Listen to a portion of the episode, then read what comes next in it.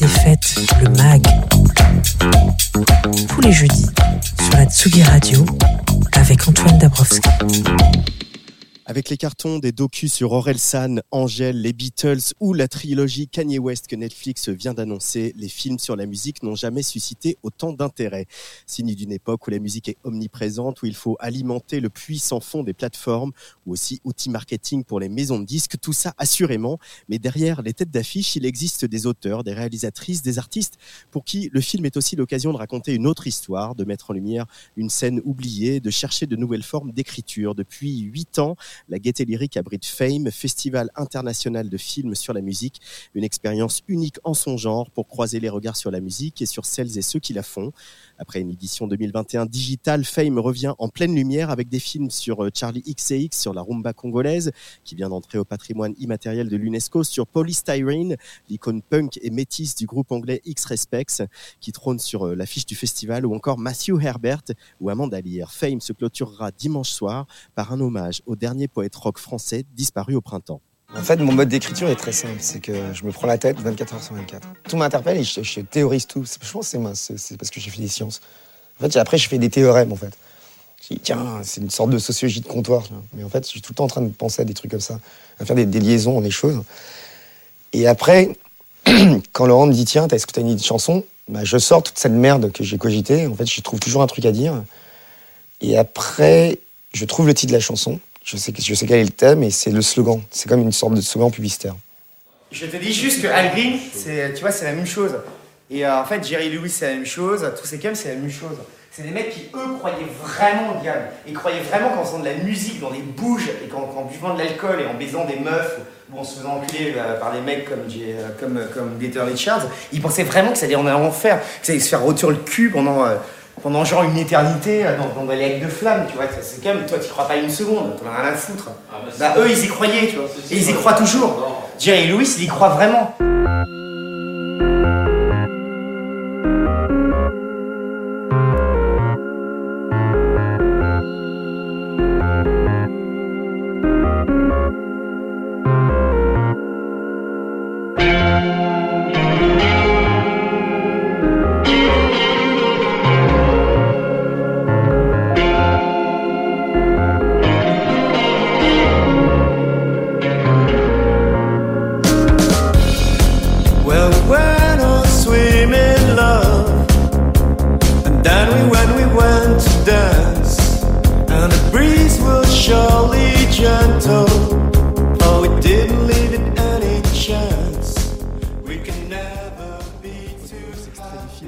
Mathieu Culeron et Pierre Chotard, Drunk in House of Lords, projeté dimanche pour la cérémonie de clôture de Fame.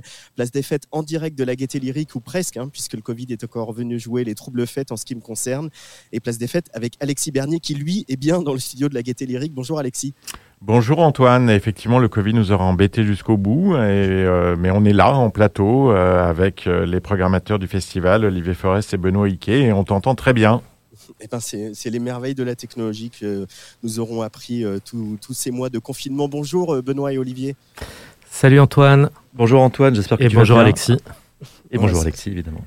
Alors quelques mots d'abord pour commencer sur euh, ce film, hein, Pony Hawks Drunk in a House of Lords, qui est une, espèce de gros after hein, filmé à la main entre excès dans les backstage et fulgurance poétique comme ce qu'on vient d'entendre. Qu'est-ce qui vous a séduit dans le film de Culeron et Chotard pour euh, en faire euh, cette soirée de clôture dimanche pour le Fame? Bah écoute Antoine, ce qu'on voulait faire avant tout, je crois, c'est qu'on voulait rendre hommage à, à Nicolas Kerr, hein, qui a disparu, euh, qui a disparu cette année. Et puis le film de, de Mathieu Culeron et de Pierre Chotard, Drunk in a House of Lords, il nous semblait assez emblématique puisqu'il saisit, euh, il saisit Nicolas Kerr un peu à un moment, au moment où il a commencé à devenir euh, connu. C'est quelqu'un qui faisait de la musique depuis très longtemps. Et avec Pony Hawks, voilà, il a commencé à être, euh, à être beaucoup plus exposé. Et on trouve que ce film aussi, bah, il saisit un petit peu, comme tu l'as dit, hein, il saisit de manière assez, assez brute, comme ça, l'énergie explosive qu'il y avait dans ce groupe, leur, leur, talent musical, et puis aussi toute la toute la puissance poétique de Nicolas, sa, sa, sa dinguerie un peu borderline en fait euh, tout le temps, voilà, qui, qui, explose et qu'on voit qu'on voit saisi dans ce film comme ça avec en, avec en bande son bah, la, musique euh, splendide de Pony Hawks qu'on adore. Donc on trouve que c'était un voilà c'était un parfait film pour lui rendre hommage, pour rassembler un peu tous les tous les amis à qui il manque euh, à qui manque beaucoup. Et puis pour compléter en fait il y aura aussi trois petits films qui seront projetés, puisque Ariel Dombal a fait un petit montage d'une quinzaine de minutes euh, exprès, à partir d'images qu'elle avait de Nicolas. Ils ont été très proches et qu'elle a filmé avec, avec son téléphone comme ça. Donc c'est un film assez, assez émouvant, assez dur aussi, moi je, moi je trouve. Et puis Axel von Dorp, qui a aussi beaucoup connu Nico, qui va faire un petit film inédit de 10 minutes. Et puis, euh, et moi-même, je vais poster, enfin, posté, j'avais projeté un petit, tout petit film de 5 minutes que j'avais tourné avec, euh, avec Nicolas en 2004, qui était une sorte de divagation autour de, autour de l'ivresse. Juste pour compléter aussi euh, ce que dit Olivier, c'est que avec ce festival FEM qui, qui fête sa, huitième édition, on a toujours donné une, place très importante aux figures singulières. Euh, je sais pas, à ces personnages très pas, pas, du tout marginaux, mais en tout cas qui, qui explorent les marges et qui les ratissent en long, en large et en travers, tout en espérant peut-être aussi sortir de la marge. Je me permets de faire ce commentaire, ça me semble assez euh, représentatif de ce que voulait faire Nicolas avec ce Pony et puis sa, collaboration avec euh, Ariel Dombal, qui l'a fait peut-être accéder ou pas à une sorte de popularité euh, qui reste un peu à explorer, et qui reste un peu en suspens en tout cas. Et c'est, je pense que c'est tout ça à la fois, tous ces paramètres-là qui nous ont donné envie de, rendre un hommage, mais un hommage à la sauce un peu femme, quoi, c'est-à-dire souple, vivant, qui, si possible, se terminera dans un grand éclat de rire. C'est un peu le but. Hein. Alors justement, euh, Antoine euh, le, le, rappelait dans son, dans son introduction, le FEM existe depuis depuis huit ans. Il est né à un moment où la, la démocratisation des outils et surtout l'apparition des plateformes a permis une accélération, une multiplication du nombre de films autour de la musique. Mais depuis huit ans, il s'est passé un autre phénomène, qui est celui de l'arrivée des, des plateformes de streaming qui, elles, ont investi la musique avec euh, le concours des, des, maisons de disques. Et le film sur la musique est devenu un véritable outil de promotion pour les artistes, hein, un outil qui est vraiment contrôlé euh, par les artistes eux-mêmes, euh, qui sont souvent producteurs euh, des films. Et face à ce phénomène, eh ben le, le, on a un, un, peu le sentiment que le film est un peu une, une case libertaire euh, hein, qui trouve sa place entre ces deux espaces. Donc justement, je voulais vous raconter un peu quelle est votre vision de ce que doit être le cinéma sur la musique et de ce que vous avez envie de montrer euh, au FEM, euh, notamment cette année, avec un programme très riche.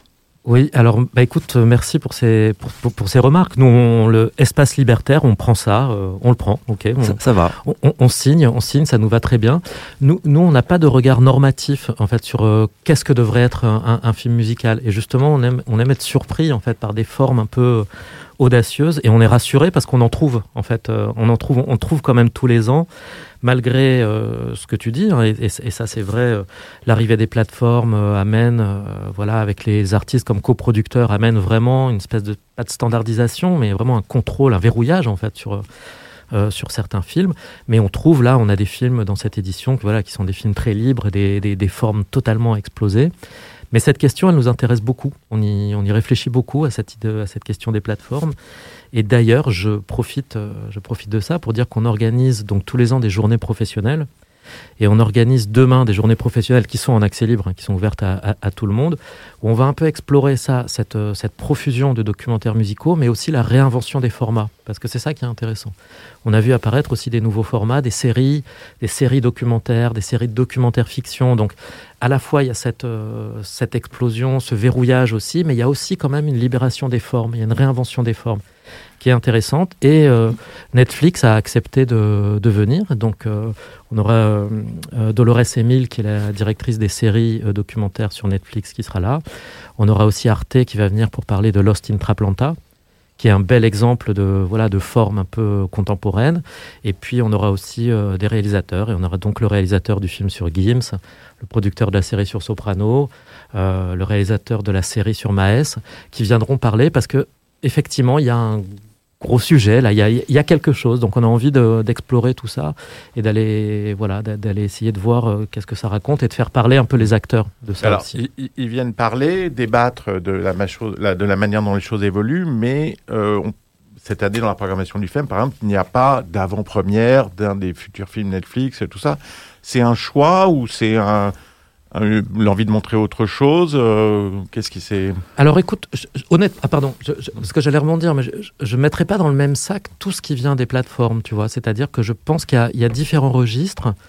Par exemple, le film de Todd Haynes qui est sur Apple TV, euh, nous on aurait signé euh, tout de suite. Hein. on aurait fait l'ouverture avec ce film ou la clôture. Le film, sur le, Velvet. Le film sur le Velvet Underground, qui, qui, enfin tu vois, on trouve tous les deux un film magnifique. Mais on pourrait préciser que c'est un film qui au départ était destiné au cinéma et mm. qui s'est retrouvé pour des questions de production euh, sur une plateforme et coproduite par, par, par, par, une plateforme. Et au départ, le projet de Todd Haynes, comme c'est un cinéaste très reconnu, il était, il était prévu que, que le film atterrisse en salle de cinéma.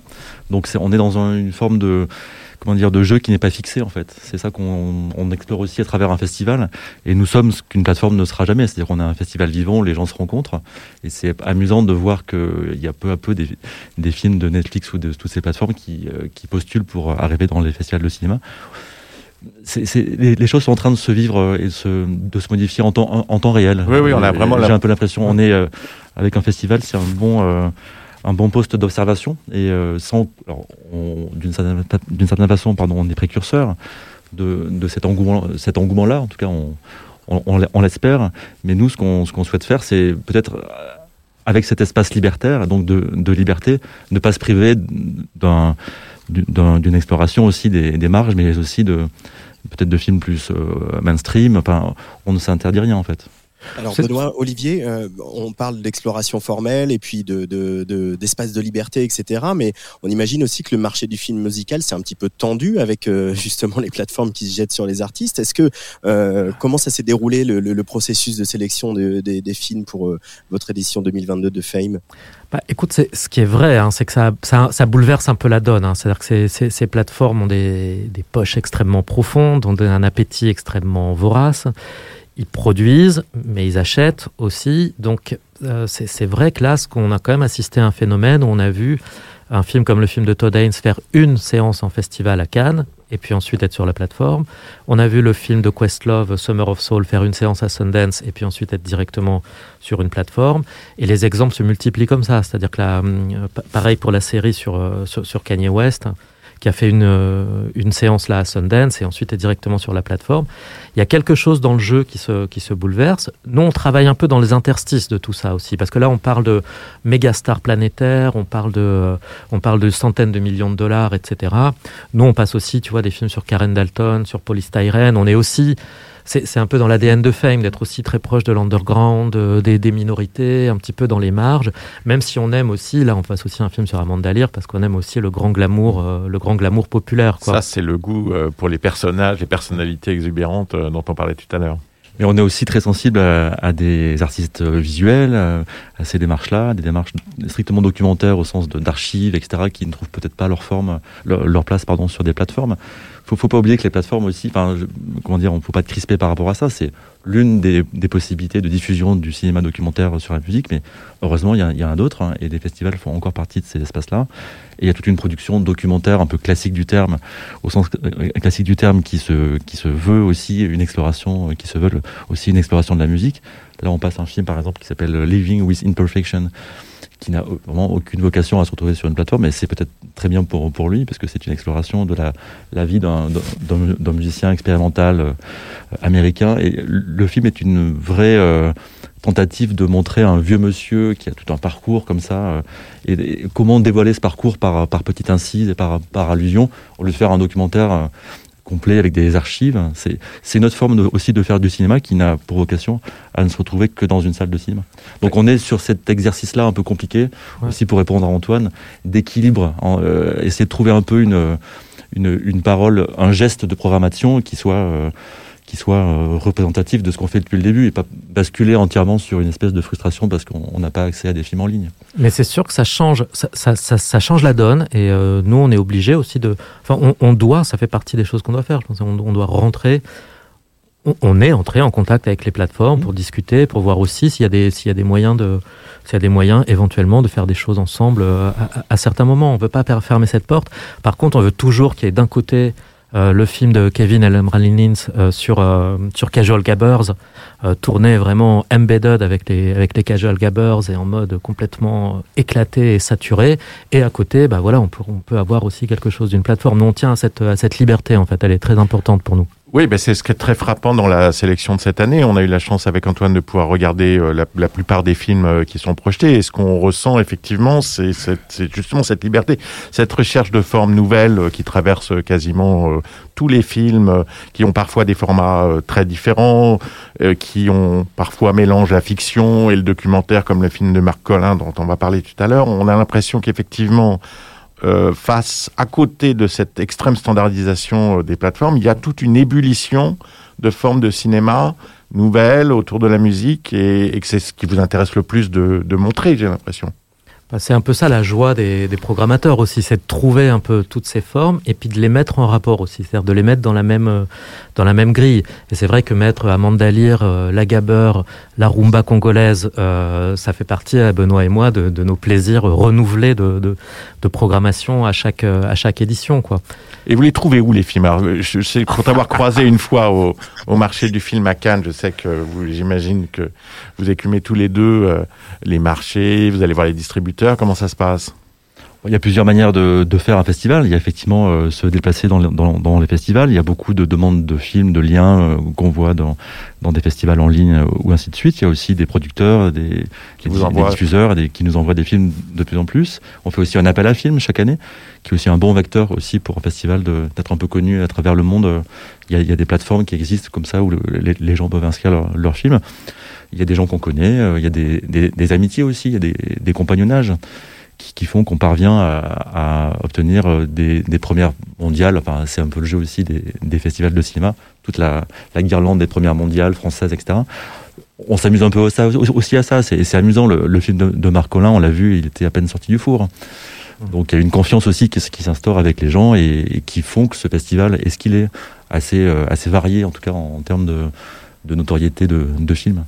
Après, c'est Pardon, je, je, juste pour, pour, pour compléter un petit peu, c'est vrai que pour programmer, tous les moyens sont bons. Quoi. En fait, ça peut être, on peut voir quelqu'un qui met un post Facebook en disant tiens, je cherche des images d'archives, tac tac, on le contacte pour savoir s'il fait un film. Ça peut être euh, voilà, pour, pour le film de Marc Collin, un entrefilet dans un interview du Monde sur Versailles, où on entend parler qu'il y a un film qui est en train de se tourner sur Versailles. Donc voilà, faut être un peu euh, pisteur, quoi, un peu, un peu chasseur. Ça fait partie du plaisir aussi de la, de la programmation, d'aller essayer de trouver des films comme ça, et même quand ils sont au stade de la conception aussi, c'est-à-dire qu'on voit des films aussi qui sont en projet, et puis qu'on suit sur, euh, qu'on suit sur plusieurs années.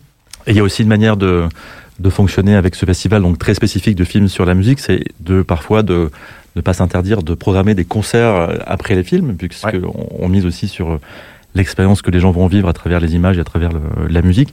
Et c'est le cas de l'énergie positive des, des dieux. C'est un film qu'on n'aurait peut-être pas programmé sans le concert, puisqu'il a déjà été programmé à Paris. Et il a fait le tour de quelques festivals, et c'est très bien pour le film. Donc là, le, le, le fait que le groupe ait accepté de, de se produire après euh, la projection, ça nous a vraiment euh, décidé à y aller. Donc c'est aussi une manière de faire revivre un film et d'accompagner un peu sa, son, son début de vie, quoi. Et bon, on peut rappeler aussi que au cours du festival, il y a, il y a une sélection euh, un peu panorama, où vous montrez tout un film, mais il y a aussi une compétition. Ah oui, ouais, ouais. il y a une compétition. Ça, on a, on l'a fait depuis le début. On a hésité au début, Benoît et moi, on s'est posé la question, on s'est dit, ouais, faire une compétition, pourquoi mettre les films en compétition, faire un prix, qu'est-ce que ça a comme sens? Et finalement, on a tranché, on s'est dit, quand même, beaucoup de ces films sont parfois des films un peu fragiles, qui ont été produits dans des économies un peu fragiles, qui n'ont pas forcément encore de diffuseurs, etc. Et le fait de vraiment jouer le jeu, de soutenir ces films, de les montrer à un jury, de donner un prix, de donner un prix qui est de l'argent aussi, qui est de 1500 euros pour, euh, pour le prix Fame, 500 euros pour le prix étudiant, c'est pas grand chose, mais c'est quand même quelque chose.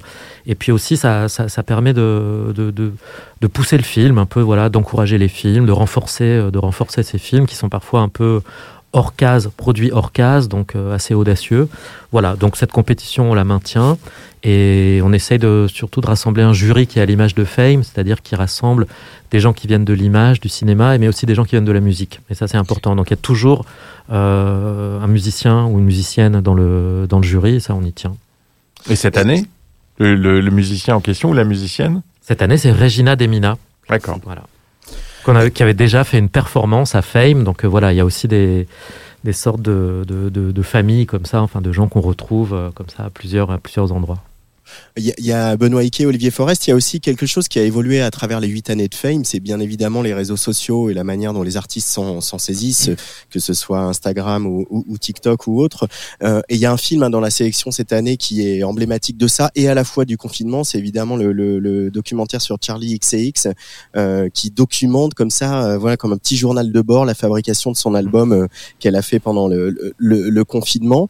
C'est quelque chose euh, que vous voyez, dont vous êtes le témoin, ça, la manière dont les jeunes artistes, justement, la relation qu'ils entretiennent avec leurs fans à travers les réseaux sociaux que, euh, qui se développent au fil des éditions de Fame. Ouais, moi je crois que c'est un des, c'est un des phénomènes les plus fascinants, enfin ou les plus marquants en tout cas de de qui, se passe en ce moment dans le documentaire, particulièrement dans le documentaire musical parce que les, musiciens utilisent énormément les réseaux sociaux. Enfin ça fait c'est partie euh, constitutive de leur, euh, de, de, leur arsenal, ils s'en servent quasiment de, de, manière quotidienne. Et c'est vrai que ça, ça, ça, apporte une nouvelle matière documentaire. Et ça, on l'a vu, enfin, c'est, on le voyait pas, il y a, on le voyait peu il y a quelques années. Là, on commence à le voir euh, beaucoup. Je pense à un film, par exemple, le film sur Lil Peep, le, ce jeune tu en avais parlé dans une chronique euh, dans Place des Fêtes. Exactement, ce jeune rappeur américain qui est mort à l'âge de 22 ans. Il y a un film qui a été fait sur lui. Le film est quasiment constitué entièrement de ces, de ces images, de ces vidéos qu'il avait tournées lui-même ou que ses fans avaient tournées ou que ses amis avaient tournées.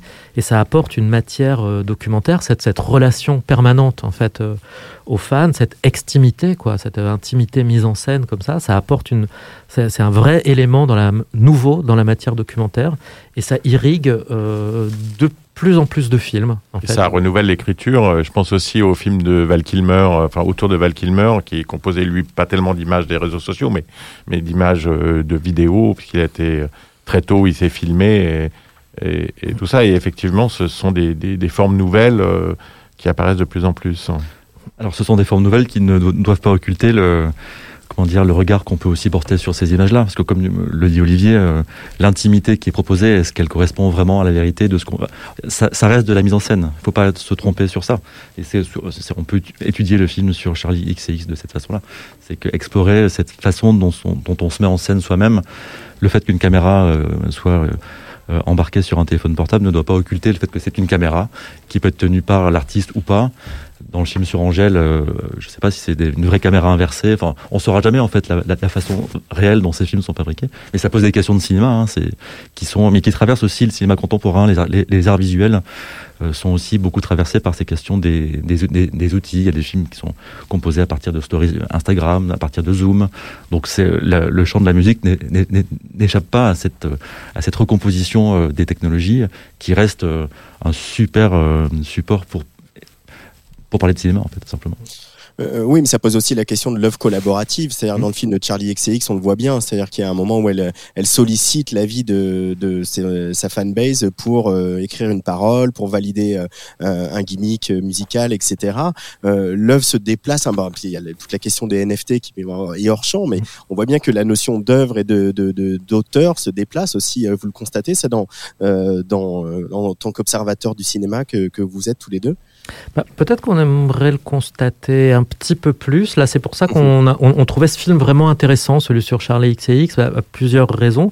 C'est le seul film déjà qui a un écho à la pandémie, à ce qu'on a, ce qu'on a vécu. Peut-être pour, pour expliquer aux, aux, aux, auditeurs. En fait, ce film retrace euh, Charlie XCX est en pleine tournée, euh, tout, tout, se passe bien, en pleine, euh, voilà, en pleine ascension de sa carrière, et boum, arrive le Covid, le confinement. Elle se retrouve confinée chez elle dans une jolie maison euh, en Californie apparemment, avec son manager et son ami, et elle décide donc d'enregistrer en cinq semaines un album avec euh, l'aide de ses fans, en sollicitant sa communauté de fans. Donc le film est constitué bah, beaucoup de d'échanges Zoom, de conférences Zoom, de live Instagram, où elle échange surtout sur la pochette, sur euh, le, le, le, remix de tel album. Elle fait une fête à la fin. Donc le voilà, le film est une sorte d'objet un peu euh, assez fascinant sur cette collaboration. Tout en gardant quand même cette, euh, cette ambiguïté. Quoi. Est-ce que finalement tout ça est mis en scène?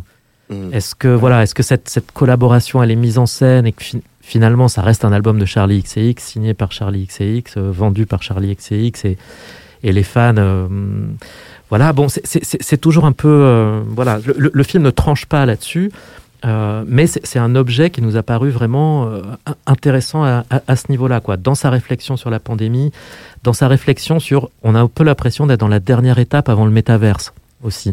C'est-à-dire que non mais c'est vrai, tu vois, c'est-à-dire que tout, tout, tout, se passe là dans cette euh, dans, dans, cette espèce de ils ont leurs avatars aussi euh, la plupart des fans de Charlie XCX. Hein. Voilà, voilà, c'est pour ça qu'eux ils sont on est à la limite de prêt à sauter dans le à sauter dans le métaverse et, et ce film est comme la, la dernière frontière où je pense qu'on regardera ça dans quelques années comme des outils un peu préhistoriques quoi, Zoom, tout ça nous semblera être euh, Enfin, je veux dire, un peu, euh, un peu comme une mobilette ou comme MySpace ou comme. Euh, voilà, ça, ça nous semblerait être un outil rudimentaire, disgracieux, pas pratique, etc.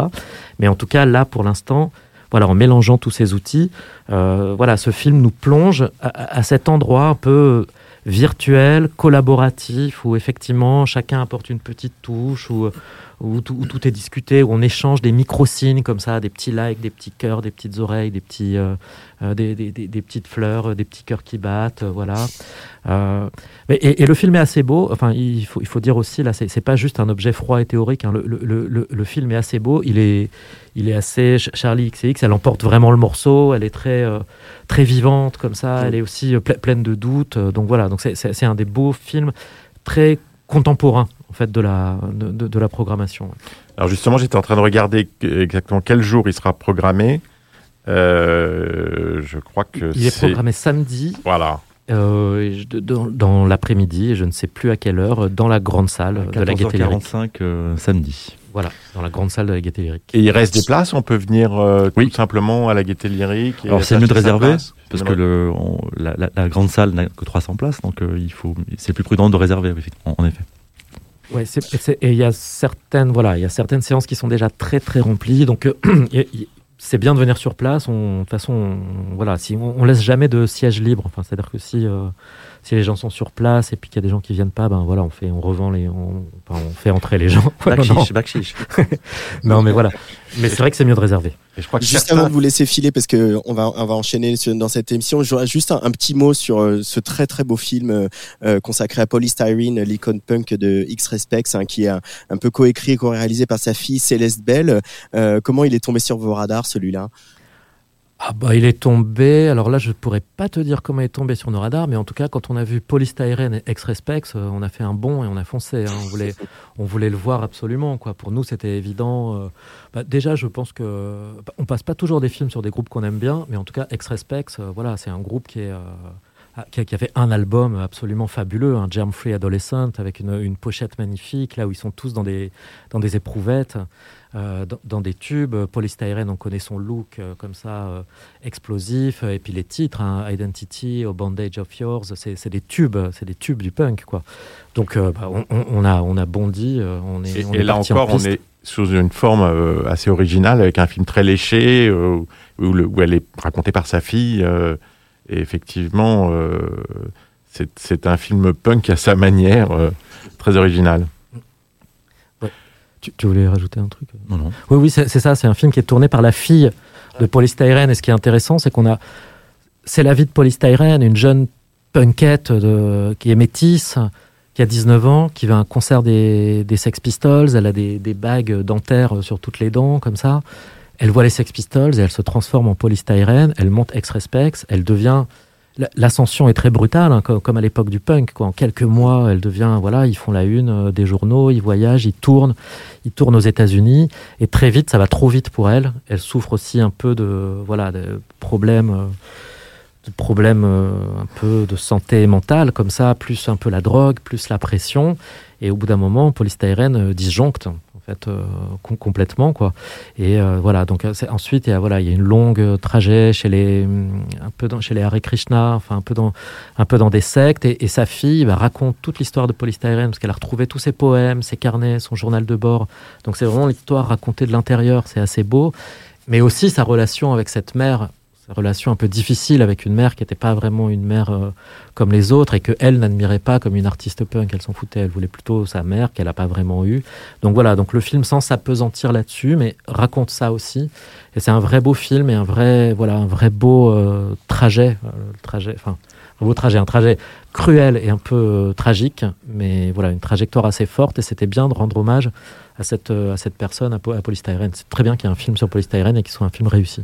Et puis c'est un, un, film qui se rajoute à notre collection euh, de, de, figures singulières, euh, qu'on a, qui est vraiment l'un des souhaits, l'un des axes euh, prioritaires, on va dire, de notre festival, de, de donner cette, cette parole-là, de, de, la faire entendre, de la faire aussi découvrir à des gens assez jeunes. Hein. On espère que, enfin on verra, on espère qu'il y aura des, des, une, une, nouvelle génération qui va assister à cette collection. Et je crois que mes, mes petits radars m'indiquent qu'il y a pas mal de, de gens assez jeunes qui sont très très à l'écoute et qui veulent découvrir ce, ouais. ce groupe et ce film. Je, je pense que c'est intéressant parce qu'effectivement, ce film, il a une sorte de modernité. C'est-à-dire qu'en fait, de, de, de, dans ce qu'il raconte un petit peu sur les questions d'identité de, de polystyrène, qui était mi-somalienne, mi-écossaise, qui était une femme, qui était une femme qui assumait ses rondeurs. Elle avait été furieuse contre la maison de disques quand il l'avait photoshopé, enfin au Photoshop de l'époque, pour l'amincir sur la pochette de Germ adolescente. Elle avait été furax, elle, elle voulait euh, assumer ses rondeurs, assumer ses bagues dentaires, assumer son, son, son identité. Donc elle porte un, un, message qui a une, une vraie portée euh, actuelle, euh, contemporaine, qu'on peut tout à fait euh, entendre maintenant. Donc c'est pas du tout un film euh, euh, rock and roll Hall of Fame, euh, enfin tu vois, sur un petit peu un film de musée. C'est un film qui, qui porte et, et la, la, la, la, fille de polystyrène est assez jeune, donc voilà, c'est aussi un film qui a une vraie euh, portée contemporaine. Et qui resitue aussi, qui replace euh, l'exacte place de, de, ce groupe sur la carte du punk parce que parfois c'est pas le groupe qu'on cite le plus. Euh. Il y a même rien sur les plateformes. Enfin, c'est un groupe qui est un peu invisible en fait. Si on va sur Deezer ou Spotify, il y a, il y a quelques il y a morceaux en de... concert, etc. Ouais. Donc il faut aller un peu fouiller ou, ou pire acheter un CD pour, pour, pour, découvrir ce groupe. Et euh, d'ailleurs, c'est un peu ce qu'on pourra dire euh, au public. Donc c'est voilà, c'est toutes ces raisons font qu'on a eu très très envie de, de le programmer. Et c'est un film très touchant aussi. C'est une première parisienne demain, donc à l'auditorium à 20h, à l'auditorium de la Gaîté Lyrique pour le Fame. Merci beaucoup, Benoît euh, Ike et Olivier Forest. Merci beaucoup. Euh, on continue, puisque dans quelques Merci instants, euh, ce soir, dans la grande salle d'ailleurs, euh, il y aura la projection de Why Versailles, un film qui revient sur la ville royale qui a été l'épicentre de la French Touch dans les années 90. Son auteur, qui est aujourd'hui le boss du label Quaidan, euh, mais aussi réalisateur, cofondateur du groupe Nouvelle Vague, avec le regretté Olivier Libaud, et lui-même originaire de Versailles, témoin de cette effervescence. Il fut aussi acteur avec ses différents groupes Indurain, Spleen Ideal ou Olano. Marc Collin, invité de Tsugi Radio dans quelques minutes pour cette place des fêtes spéciale en direct de la Gaîté Lyrique.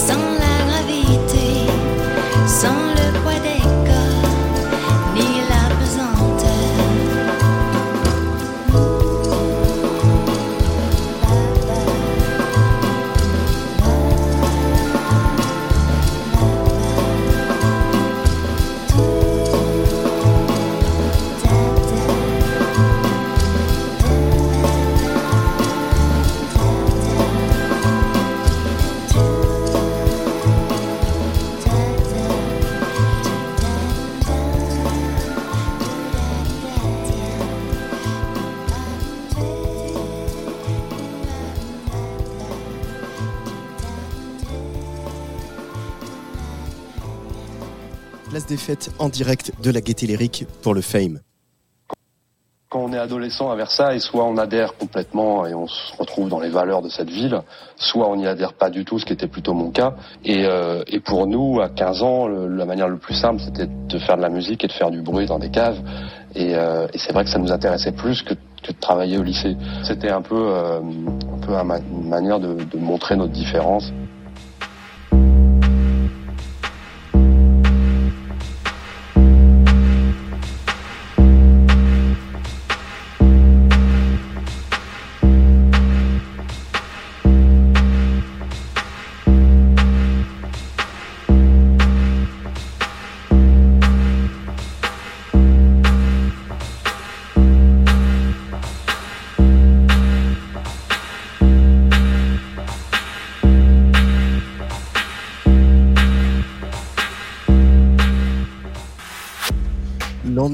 Meilleur carburant à la musique, c'est ce que racontent euh, quelques-uns des protagonistes de Why Versailles, le film de Marc Collin, projeté ce soir en ouverture de Fame.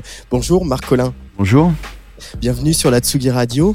Euh, alors c'est un film euh, attachant, un peu étrange. Qu'est-ce qui t'a donné l'envie, euh, l'intuition, l'impulsion pour faire pour faire ce film? Deux choses en fait. La, la première, c'est que j'ai euh, donc ce, ce- ce- ce film c'était un, un, un docu-fiction. En fait, je me réfère à une, une histoire vraie. Donc c'est ce personnage Franck qui, qui était à Jules Ferry avec tout le monde.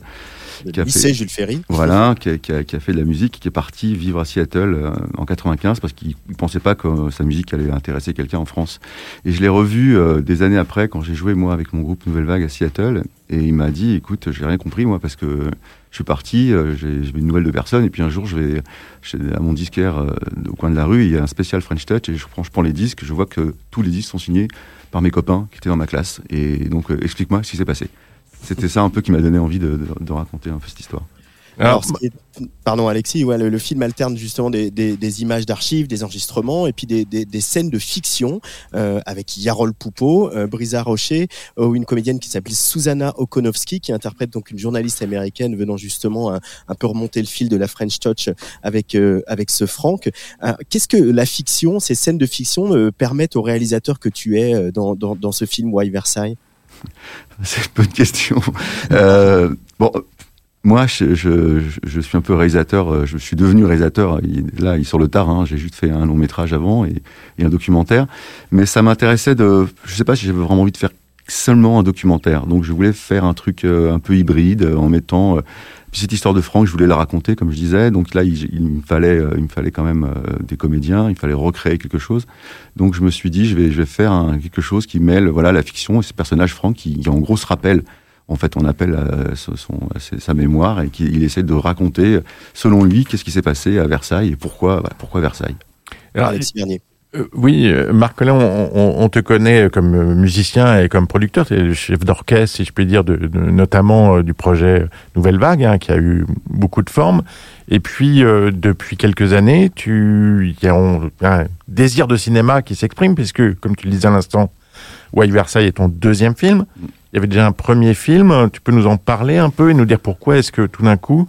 Enfin, j'imagine que c'est pas soudain, j'imagine que c'est venu petit à petit.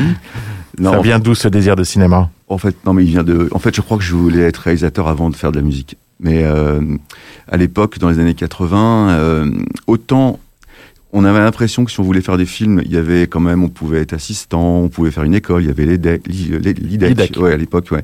Euh, moi, j'ai fait l'ESEC, voilà. Et euh, donc, j'ai fait une école de cinéma. Et puis, en même temps, je faisais de la musique, mais la musique, encore une fois, dans les années 80 en France, on, on pouvait pas penser vraiment faire une carrière avec quand on faisait de la musique un peu comme moi, New Wave, etc. Donc, du coup, euh, je me suis dit, je vais faire euh, de la musique en attendant que le, cinéma, j'arrive à, trouver des financements, etc., etc. Et en fait, je me suis rendu compte que c'était quand même très très difficile le cinéma. J'avais pas de aucun, je connaissais personne. Et donc, euh, bah, j'ai fait de la musique en me disant, en, en regardant dans le coin de ma tête, un jour, je reviendrai au cinéma. Et puis après. Dix ans après, je me suis dit, ok, mais maintenant j'ai envie de revenir au cinéma, mais qu'est-ce que j'ai à dire en fait? Et ça m'a pris un peu de temps, curieusement, de me dire, bah, en fait, c'est tout simple, il faut que je fasse des films sur la musique. Voilà. Oui, parce que ton premier film, c'était déjà une fiction autour d'une musicienne qui euh, découvrait la, les, les possibilités de la musique électronique. C'est ça, c'est en fait le parcours. euh, je me suis inspiré de, de, de, personnes comme euh, Laurie Spiegel, comme, comme euh, Eliane Radic, par exemple, enfin, ces pionnières de la musique électronique qui ont, été un peu oubliées à un moment donné, qui maintenant sont un peu de, en redécouverte. Et euh, j'ai raconté, euh, en fait, j'ai pris tous ces témoignages et j'en ai fait une fiction qui était interprétée par Alma Jodorowsky. Euh, mais justement, dans ce film qui s'appelle euh, le, choc du futur, tu, racontais déjà l'histoire des musiques électroniques, ce qui était complètement une fiction. Là, à nouveau, tu témoignes d'une histoire, d'une partie de notre histoire de la, musique en France avec la French Touch. Est-ce que euh, tu dirais, Marcolin, que justement, les débuts de la musique électronique, ces histoires, ces personnages, etc., ne sont pas assez racontés, ne sont pas assez connus du grand public? Alors, alors, pour concernant le choc du futur, c'est pas que l'histoire de la musique électronique. C'est que moi, j'avais jamais vu, même peut-être encore aujourd'hui, je sais pas si j'ai vu un film, un long métrage de fiction euh, où on voit des gens avec des synthés modulaires euh, qui font de la musique électronique. Moi, on a vu beaucoup de musique sur le rock, sur le jazz, sur la world, mais vraiment la musique électronique, j'en ai, ai vraiment pas vu. Donc, euh, je voulais aussi filmer, tout simplement, les synthétiseurs, la musique électronique en action. Ça, ça m'intéressait. Et puis, pour euh, Versailles, euh, bah là, je raconte vraiment une histoire de l'intérieur qui n'a pas jamais, qui, n'a jamais été racontée comme ça. Je pense que personne ne sait que que Michel Gondry est à la base euh, à Versailles euh, du groupe Oui Oui, que qui avait les satellites, qui avait ensuite les maîtres, qu'on donnait les négresses vertes. puis après, il y avait toute la génération Jules Ferry. Enfin, personne n'a vraiment été aussi, je pense, profondément dans le dans, cette histoire de, cette ville, de la, musique dans cette ville. C'est vrai qu'on a beaucoup raconté. L'histoire de la French Touch, elle a quand même maintenant souvent été raconté, mais jamais à travers une ville comme Versailles, qui n'est pas forcément une ville euh, qu'on imagine être une ville de musique. Et ce qu'on découvre dans le film, c'est que même bien avant Air et, et, et euh, Indurain ou, d'autres groupes, et eh ben les Négresses Vertes, par exemple, et la scène dite euh, alterno, ce qu'on appelle la scène alterno dans les années 80, a commencé, pas uniquement, mais a eu aussi un impact important à Versailles. Bah, ce que j'essaie de raconter, c'est que parce qu'il n'y a pas de réponse. C'est why Versailles, effectivement, il n'y a pas de, vraiment de réponse. Par contre, ce qui est sûr, c'est qu'il y a une, y a une émulation et il y a toujours ce truc de si eux l'ont fait, je peux le faire. Et ça, c'est important. Et, euh, je pense que ce qui est intéressant, c'est qu'il y a des gens, comme par exemple Pierre-Michel Levallois, qui à un dit quand il était petit, il passait devant la maison des gondries, sans savoir que c'était des gondries, hein, mais et il entendait quelqu'un jouer de la batterie, et ça paraît peut-être bizarre, mais à Versailles, quelqu'un qui joue de la batterie, ça paraissait à l'époque dingue. Et donc il s'est dit, mais si quelqu'un joue de la batterie à Versailles, je peux faire de la musique aussi. Et euh, il y a aussi cet exemple de Branco de Phoenix qui écoutait quelqu'un qui dans sa cour qui jouait de la guitare et il s'est rendu compte plus tard que c'était Nicolas Godin de R. donc c'est des, petites choses qui font qu'on se dit c'est possible.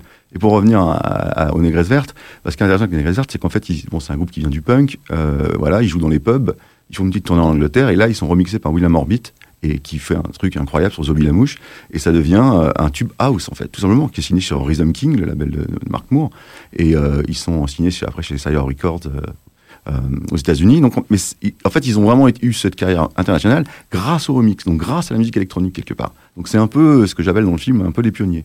Il y a un pont effectivement entre ces deux univers qu'on ne soupçonne pas forcément. Antoine tu voulais poser une question? Oui, je disais, il y, a un paradoxe un peu euh, qu'incarne Versailles. Hein. Euh, euh, on entendait tout à l'heure Alex Goffer parler de voilà, soit tu adoptes les valeurs conservatrices, soit tu fais autre chose. Mais il y a aussi cette ville que finalement qui est connue sur la terre entière, mais qu'on connaît pas vraiment parce que c'est à la fois trop proche et trop loin de Paris. De l'intérieur, adolescent, toi, c'est quel souvenir tu as de, de, de, cette ville et de ce que vous y avez fait? Bah, C'était une ville, je sais pas comment dire oui, c'était ennuyeux, quoi. C'est-à-dire qu'il y avait, il y avait vraiment rien à faire. Il y avait, il y avait, moi, je me souviens d'un tout petit magasin où on pouvait acheter des, badges et des creepers, des choses comme ça. Mais il y en avait un. Enfin, c'était, euh, il n'y avait pas vraiment de disquaire. Il n'y avait pas de salle de concert. Alors, moi, je me rappelle, j'ai vu Rod Stewart. C'était un peu, c'était l'offre qu'il y avait à Versailles. C'était des gros trucs. Euh, euh, et en même temps, on était, alors maintenant, c'est vrai qu'on se dit, c'est quand même une demi-heure de train, mais, mais quand j'étais adolescent, c'était quand même, voilà, fallait prendre un bus, un train, un métro, donc on n'y allait, pas tout le temps. Donc on restait à Versailles, et en fait, il n'y avait pas grand-chose à faire, quoi, c'est vrai. Bah, la réponse est peut-être tout simplement celle-là. C'est parce que, ou à Versailles, c'est parce qu'on s'y ennuyait beaucoup. Ouais, ouais, c'est sûr. Mais après, il y a plein d'autres villes, on s'ennuie, je pense. Je sais pas si la scène musicale de Châteauroux, euh... enfin, elle est peut-être en, en gestation en ce moment même. Mais, justement, que- quel était le, comment vous voyez le contexte artistique et musical de l'é- de l'époque des années 90 Parce que les années 90, c'est aussi l'avènement du rap, où Paris, on le sait, a été une des places fortes du rap. Et il y a, est-ce qu'il n'y a pas eu aussi une construction de, cette scène de Versailles un peu en, contre par rapport à ça? Bah, c'est ce que j'essaie de raconter. C'est-à-dire qu'en fait, c'est- une multitude de petites choses en fait. Euh, c'est c'est l'arrivée des, home studios en fait, des- des premiers sampleurs, des ordinateurs où on a tous commencé à faire de la musique autrement qu'avec un groupe. Et ce que j'essaie de raconter, c'est que les gens justement de la génération d'avant nous, eux, ils sont pas passés au home studio. Ils ont ils ont continué à jouer dans des, avec dans répétant des caves, répéter avec un groupe. Nous, on a abandonné tout ça. On est passé vraiment à- au home studio. Donc, on a fait une musique différente en même temps que tout le monde, en même temps que les Anglais, en même temps que les Allemands, en même temps que les Américains.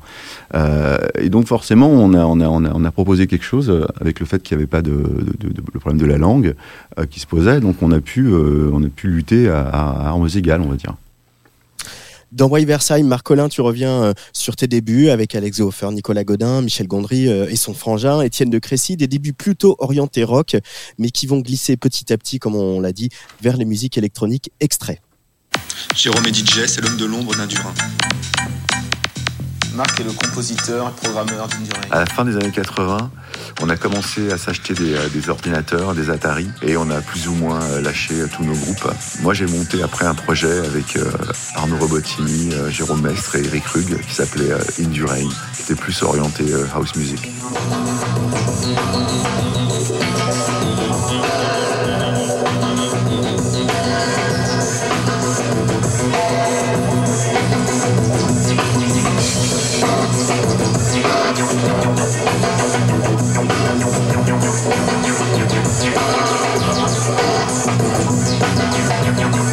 Électronique, ça, a été une envie que j'avais de ado, justement à cause du hip-hop, avec le côté vraiment ultra-fun du hip-hop du début.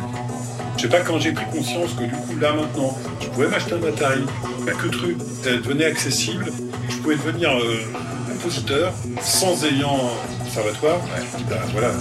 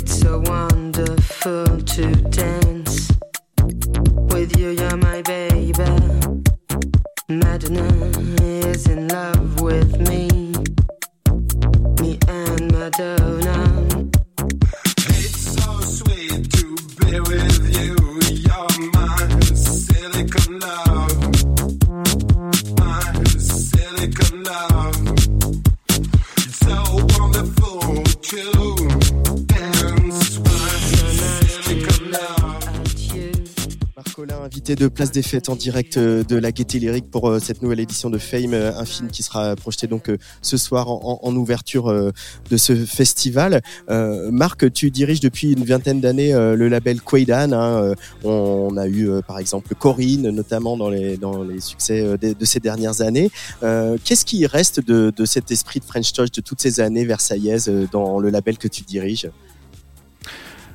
Bah, je sais pas. Je pense que si, il y, a- une idée de que tout est possible. Qu'en fait, euh, oui, bah, Corinne, c'est exactement ça. C'est euh, quelqu'un que je connais, euh, qui on décide de faire euh, du disco un peu marrant en français dans notre cave, et puis on. Puis un mois après, on se retrouve, enfin, elle se retrouve sur tous les bateaux de télé, en fait. C'est ça qui est drôle. Donc, c'est une façon de, de se dire, pareil, qu'on on fait la musique qu'on a envie de faire et qu'on que, voilà, qu'on a pas en- On trouvera un moyen de, de, de la faire exister, quoi. On pourrait parler aussi de Regina Demina et d'autres artistes bien sûr se présentent bien sûr présentes sur euh, Quaidan. Euh, tu soulèves cette question dans le film Why Versailles aussi. Il n'y avait pas beaucoup de femmes dans votre euh, petite bande quand même. hein.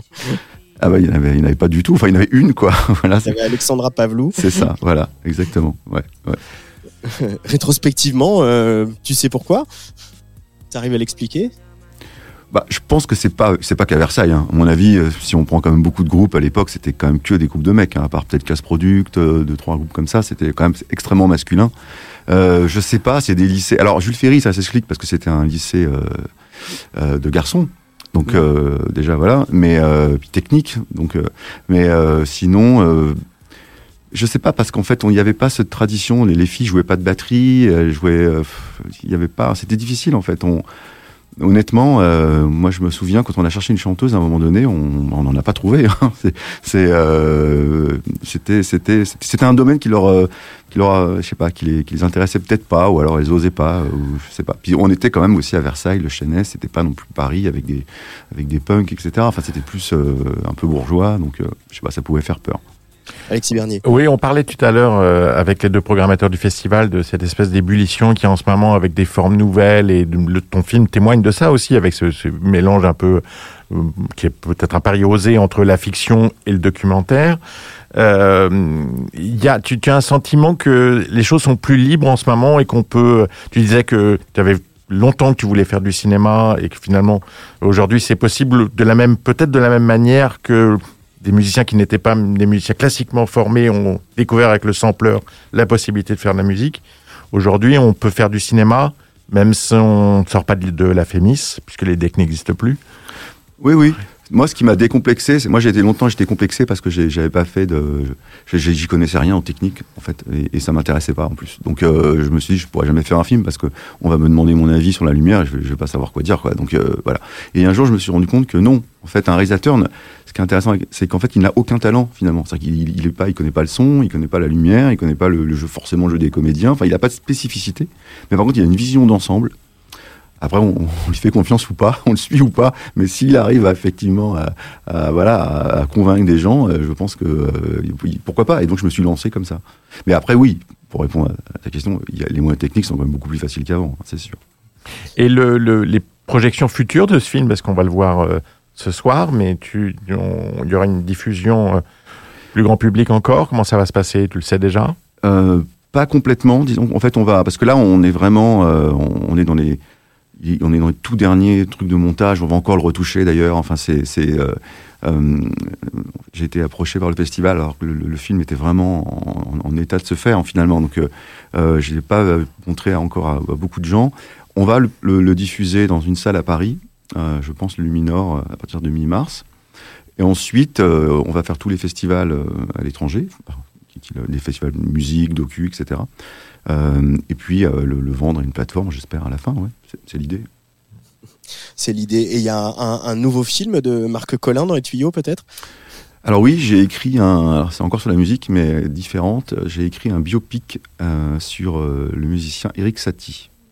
Ouais, c'est aussi une personnalité. On parlait des personnalités tout à l'heure avec, euh, avec Benoît. Euh, Effectivement, c'est une sacrée personnalité. Voilà. C'est toujours dans la French Touch, d'une certaine manière. Exact, c'est- le père, on peut dire, c'est le grand, grand, grand, grand, grand père de la French Touch. Ouais. un film sur Eric Satie signé Marc Collin. Euh, ben, merci beaucoup Marc Collin d'être placé par Merci le micro de, de la Tsugi Radio.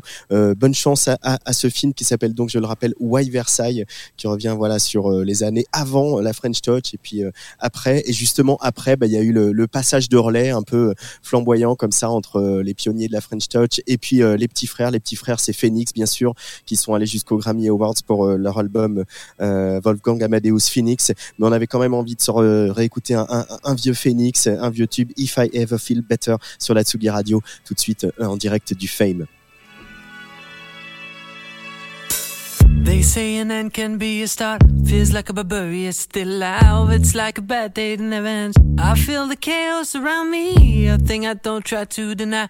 I better learn to accept that there are things in my life I can't control. They say love is nothing but a sore. I don't even know what love is. Too many tears I've had to fold. Don't you know I'm so tired of it all? I have no terror, these spells. Finding out the secret is, it can be named. There's a part of my world that's fading away. You know I don't want to be clever, to be being or superior. True like ice, true like fire. Now I know that a breeze coming me away. Now I know there's much more dignity in defeat than a brother's victory. I'm losing my balance on the tightrope. Tell me please, tell me please, tell me please, tell me please.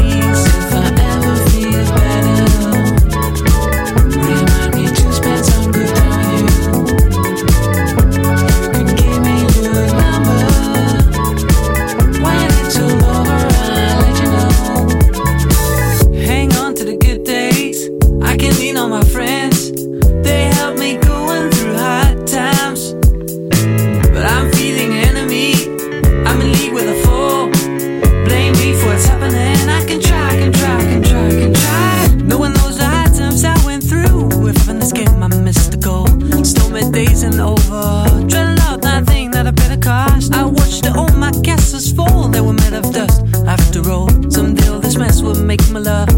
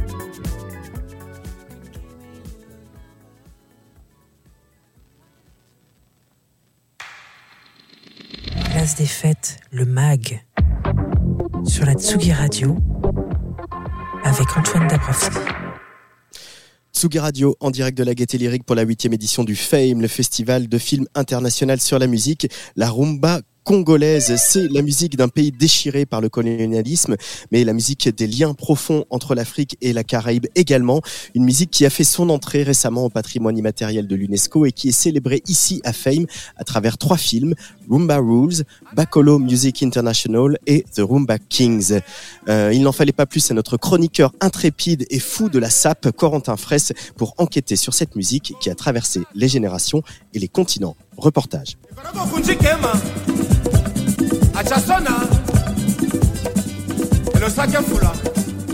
Et oui, c'est l'heure de célébrer la rumba congolaise. Le Fame la met à l'honneur pour sa huitième édition à la Gaieté Lyrique, car depuis décembre dernier, la rumba congolaise est inscrite au patrimoine culturel immatériel de l'humanité. Rien que ça. Elle existe depuis bien longtemps, mais c'est surtout dans les années 30 qu'on voit au Congo une transplantation de la rumba cubaine avec des allers-retours entre Caraïbes et Afrique. Les cargos transatlantiques passent dans les ports de l'Afrique de l'Ouest. Il y a des échanges entre les crewmen et les marins cubains qui le rapportent dès 78 tours. Cette musique gagne rapidement les terres, elle suit le fleuve Congo jusqu'à Brazzaville et Léopoldville, et ça va exploser. Pourquoi? Ben déjà parce que Kinshasa est très cosmopolite et aussi parce qu'au Congo la musique n'est pas réservée à une seule caste comme c'est le cas dans l'ancien empire mandingue donc Mali, Guinée, Sénégal. Au Congo, tout le monde peut s'emparer de la musique. Et c'est ce qui va se passer. Au fil des années, le lingala et d'autres langues syncopées de la région vont remplacer d'une part l'espagnol de la rumba cubaine et d'autre part le français de la société bourgeoise congolaise. La rumba congolaise est née. Tcha tcha,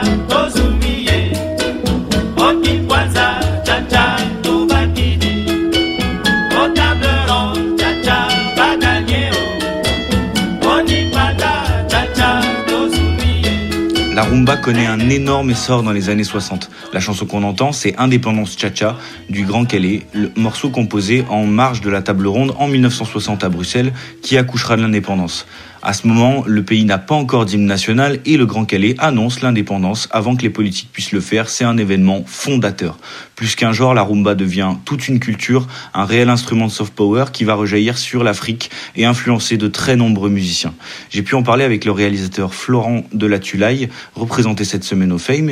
C'est un quinoa d'adoption. Il travaille depuis de nombreuses années avec des musiciens congolais. C'est un immense pays hein, qui fait 5-6 fois la France. Euh, la force du Congo, c'est qu'ils ont une richesse musical absolument euh, incroyable. Et d'ailleurs, quand vous parlez à des musiciens congolais, ils vous disent mais non mais le rap c'est nous, ils disent non mais le jazz c'est nous. Euh, quand vous lui dites euh, rock and roll, ils disent mais c'est nous aussi. Et d'ailleurs, euh, Papa Wemba disait que euh, le Congo était la maternité des musiques. Papa Wemba, a grand nom de la rumba congolaise moderne, on peut en citer d'autres. Hein. Grand Calais donc, euh, Franco, Kofi Olomide, Zaiko Langalanga, les Bantous de la capitale ou encore Fali Ipupa. La rumba, c'est donc toute une culture, musique, danse, mais aussi état d'esprit avec la SAP, la société des ambianceurs et des personnes élégantes. Vous avez certainement tous déjà vu des sapeurs avec leurs costumes colorés, ensemble très étudiés, très chic. Euh, le mouvement avait été lancé à Kinshasa et va se répandre avec la diaspora congolaise, une manière de se rebeller contre ce que prônait Mobutu, la zaïrianisation des Congolais et ce qu'on appelait l'abacoste, euh, qui vient du, de Abba, le costume, ça a donné abacoste. À Paris, près de Château-Rouge, on a une icône du mouvement de la SAP avec Jocelyn Armel, dit Le Bachelor, couturier et grand sapeur congolais installé à Paris. On a pu le rencontrer et il nous a parlé des liens entre SAP et Rumba. La rumba, c'est la SAP, la SAP c'est la rumba, mais sauf que la rumba c'est la grande sœur de la SAP. Moi je m'habille, m'habiller parce que je suis dans la rumba. Je ne peux pas vivre sans la rumba. Et dans ma boutique, du 1er au 31, c'est la rumba qui passe. Si tu ne connais pas la rumba, je te plains. Je vous garantis, c'est mieux que les doliprane que les gens prennent quand ils sont pas bien. Quand vous n'êtes pas bien, écoutez Rochero Taboulé, écoutez les Bantous de la capitale, écoutez les petits Fali, vous allez voir ce qu'est la rumba. Aujourd'hui, la rumba s'est transformée. Elle a eu ses sous-genres avec le soukous, le ndombolo. On l'a retrouvée avec des sonorités underground dézinguées, bricolées sur le bitume, des trans électriques qui ont fait chavirer le cœur de Damon Albarn et Björk dans les années 2000, mais aussi aujourd'hui dans pas mal de musique électronique et urbaine. On pense à Damso par exemple. Écoutez euh, le morceau Kin Label et vous verrez que la rumba n'est pas loin. Euh, Il y a dedans euh, les ostinatos de guitare et la culture du seben qui viennent tous les deux de la rumba. Et bien sûr, on pense à Gims. On comprend notamment que le tube Sapé comme jamais était un vibrant hommage au Congo. D'ailleurs, le père de Gims, Juna Junana, est musicien et grand joueur de rumba. Il a joué avec Papa Wemba et Zaiko Langalanga, entre autres. C'est fou, hein, comme tout se rejoint. Ah. Euh, la rumba congolaise est enfin reconnue avec une portée mondiale. C'est une fierté nationale, mais il faut pas s'arrêter là. Euh, comme l'explique Blanchard Moukoudi, gérant du label Deux Rives Productions à Kinshasa. L'inscription de la rumba, c'est une grande fierté pour euh, les deux Congos, pour l'humanité. Aujourd'hui, elle est reconnue mondialement, mais la- l'après-inscription, c'est le grand travail qui se, qui se pointe à l'horizon. Parce qu'il nous faut codifier notre musique, il faut réorganiser nos structures, il faut revoir le problème des droits d'auteur, organiser les sociétés euh, de collecte et de, distribution. C'est donc une grande étape cette inscription qu'il faut pas manquer de célébrer. C'est une reconnaissance mondiale. Écoutons la rumba tout le temps, partout. Pensons en mettre quelques morceaux de rumba congolaise dans nos playlists et repensons surtout aux mots du grand bachelor. La rumba, c'est un remède miracle, mieux que le doliprane.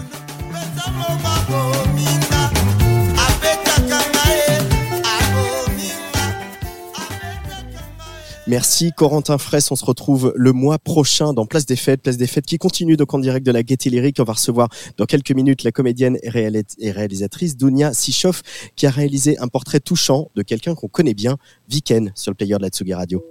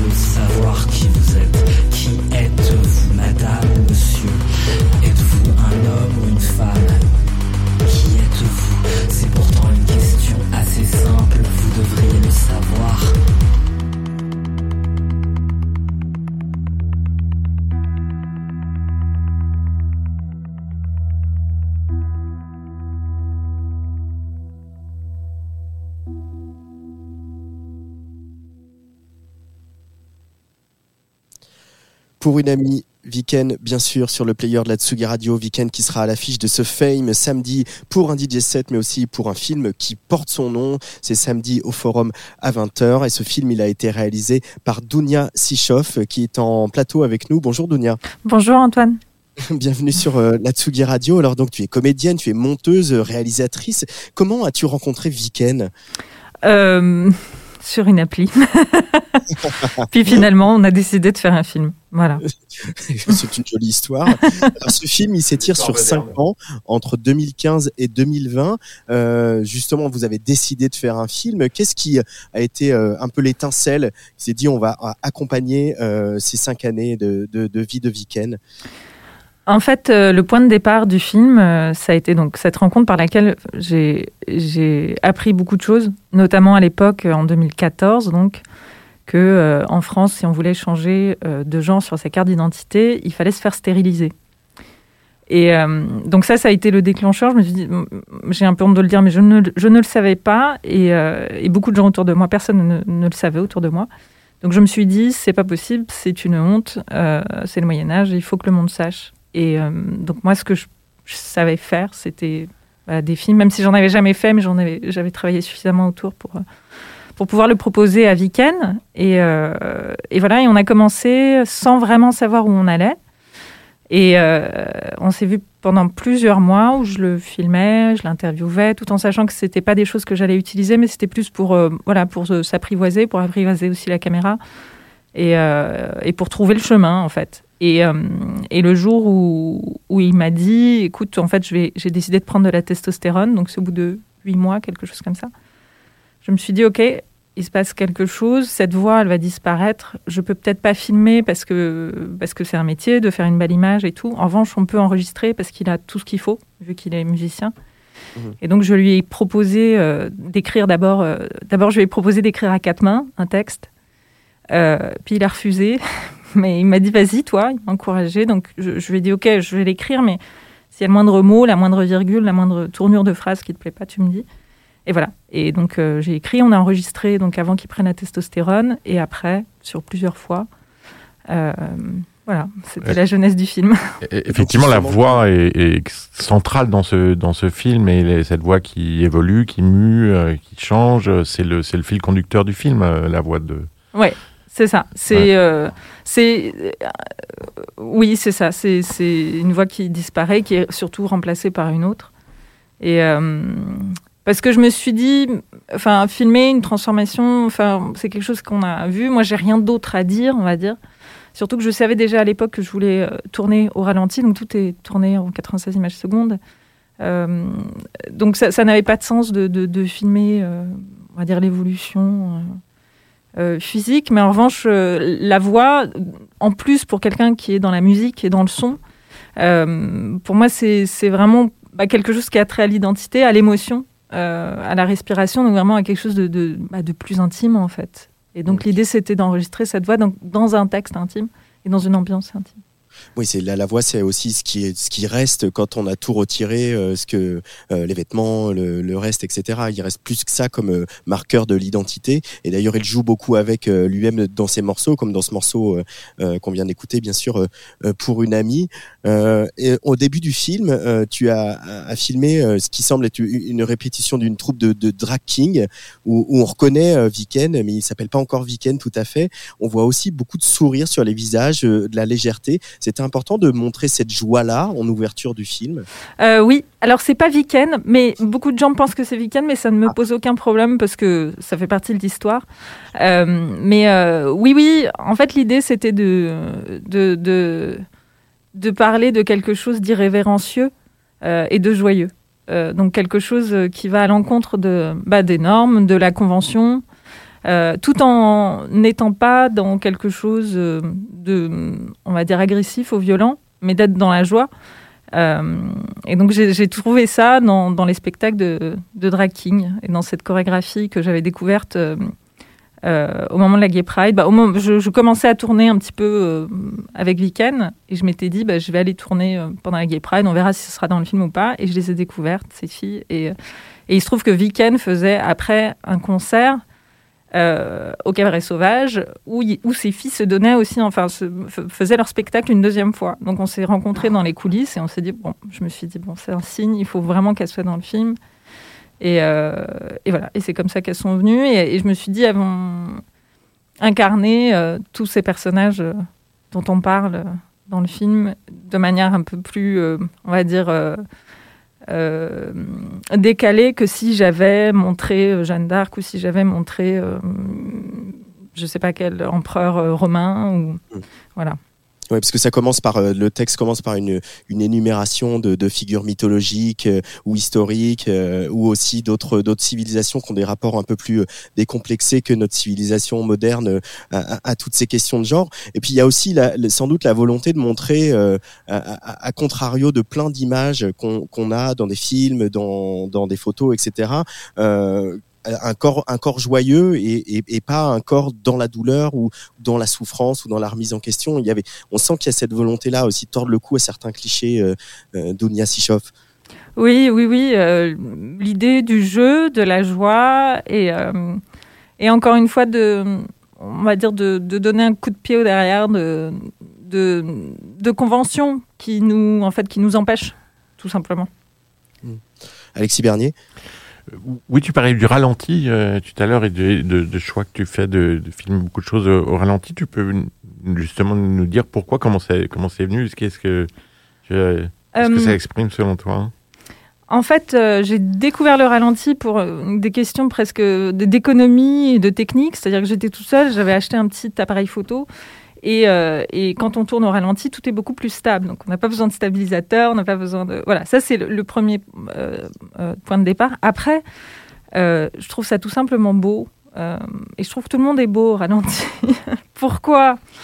Peut-être parce qu'on on a le temps de se. Déjà, c'est sans le son. Donc, les, le son et l'image sont, sont, sont. Enfin, ça permet de se projeter dans l'autre, ça permet de s'y oublier, ça permet de regarder des détails qu'on voit jamais.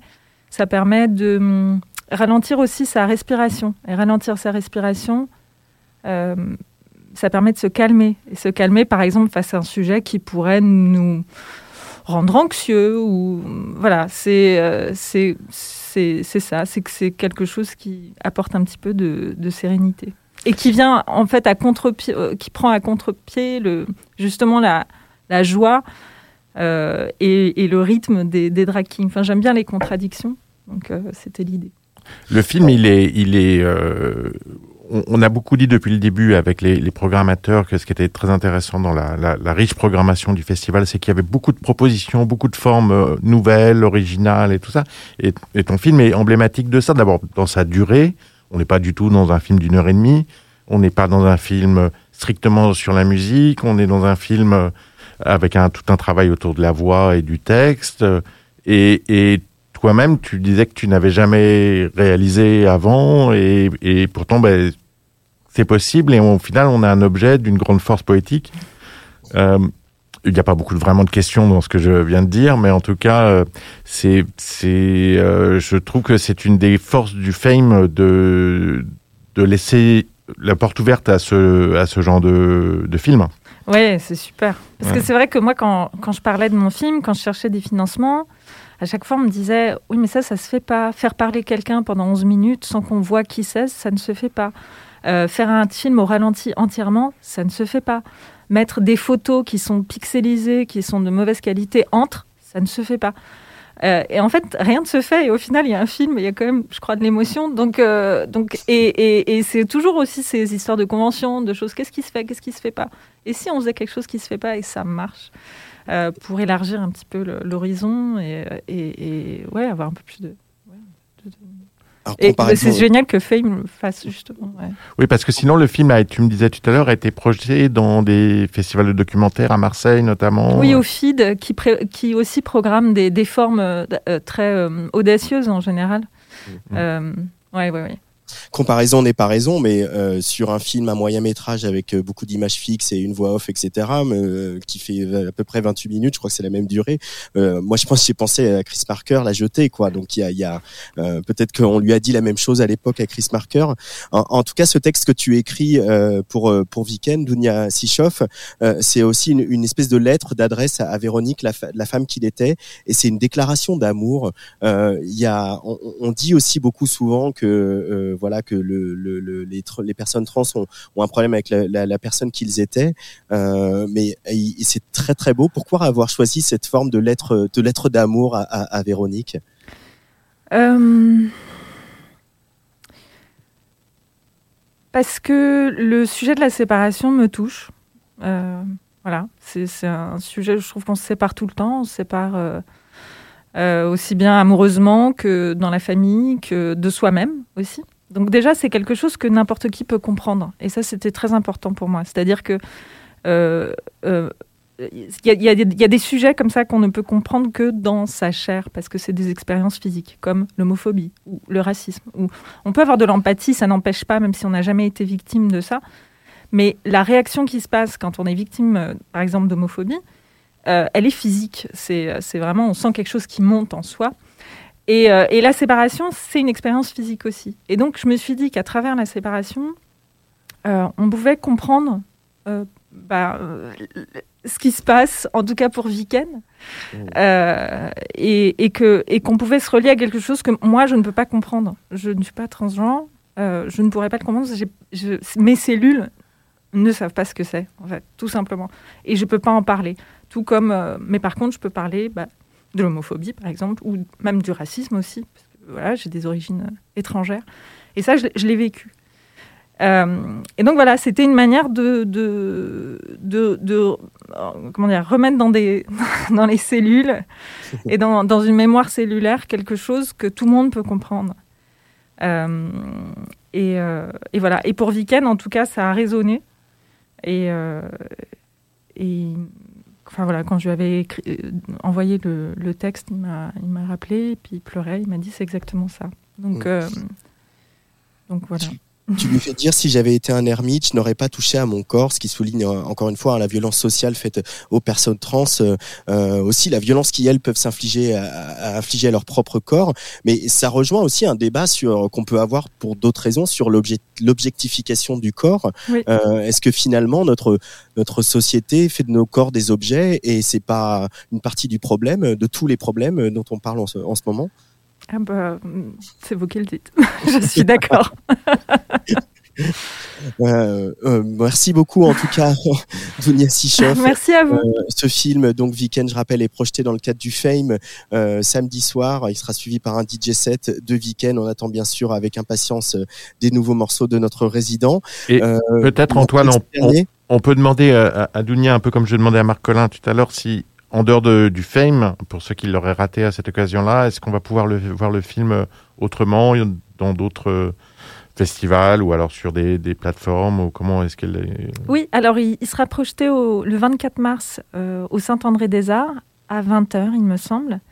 Euh, il sera projeté à Lille en avril, mais je me souviens plus de la date. Malheureusement, je crois que c'est le 6, dans le cadre d'un festival LGBT, je crois. Euh, et puis à New York en février, je sais plus la date non plus. Mais en tout cas, je mets tout sur ma page Facebook. Donc si jamais des gens veulent le voir, euh, sur ma page, il y aura, il y aura les informations.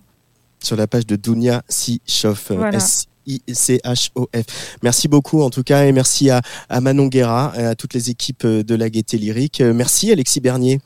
Mais écoute, merci En Antoine. grand duplex. Ouais, ouais, c'est des conditions un peu étonnantes, euh, mais le Covid nous aura embêtés jusqu'au bout, comme on se le jusqu'au dit bout. On plusieurs espère que fois. c'est la dernière fois, voilà, que Mm. la prochaine fois on pourra tout faire ça IRL. Euh, et puis euh, merci bien sûr Olivier Forest et Benoît Hiquet du Fame, et un immense merci à Nicolas Fournier à la réalisation de, de, de cette émission. Euh, je voulais terminer avec voilà un des films qui va être projeté demain soir. Ça c'est à 19h45 dans la grande salle. Olivier en a parlé. Queen Lear, un documentaire euh, sur euh, les vies d'Amanda Lear. Elle aussi, euh, elle en a bavé par rapport à son corps, ou ce qu'on projetait sur son corps, mais c'est quand même une trajectoire incroyable que celle d'Amanda Lear, reine du disco, muse de Dali bien sûr, peintre et puis comédienne, chroniqueuse à la radio, à la télé, etc. Mais aussi voilà chanteuse, hein, on s'en souvient. Je voulais qu'on se quitte avec ce morceau qui s'appelle Follow Me, Amanda Lear sur la Tsugi Radio, et je vous retrouve la semaine prochaine pour un nouveau numéro de Place des Fêtes. Bye bye.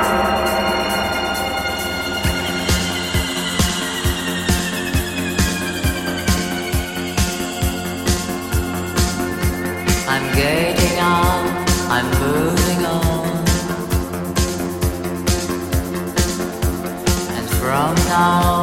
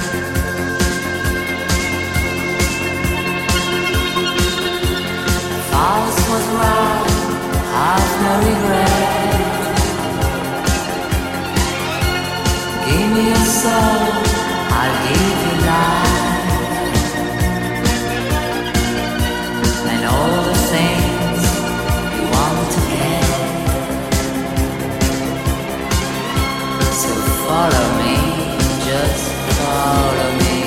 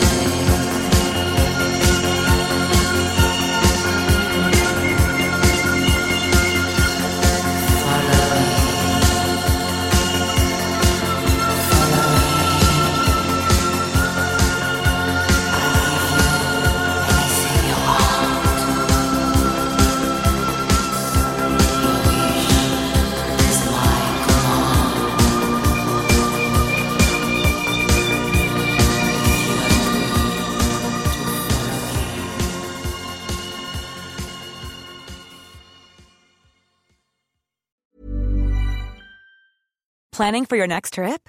Elevate your travel style with Quince. Quince has all the jet setting essentials you'll want for your next getaway, like European linen, premium luggage options, buttery soft Italian leather bags, and so much more. And is all priced at 50 to 80% less than similar brands.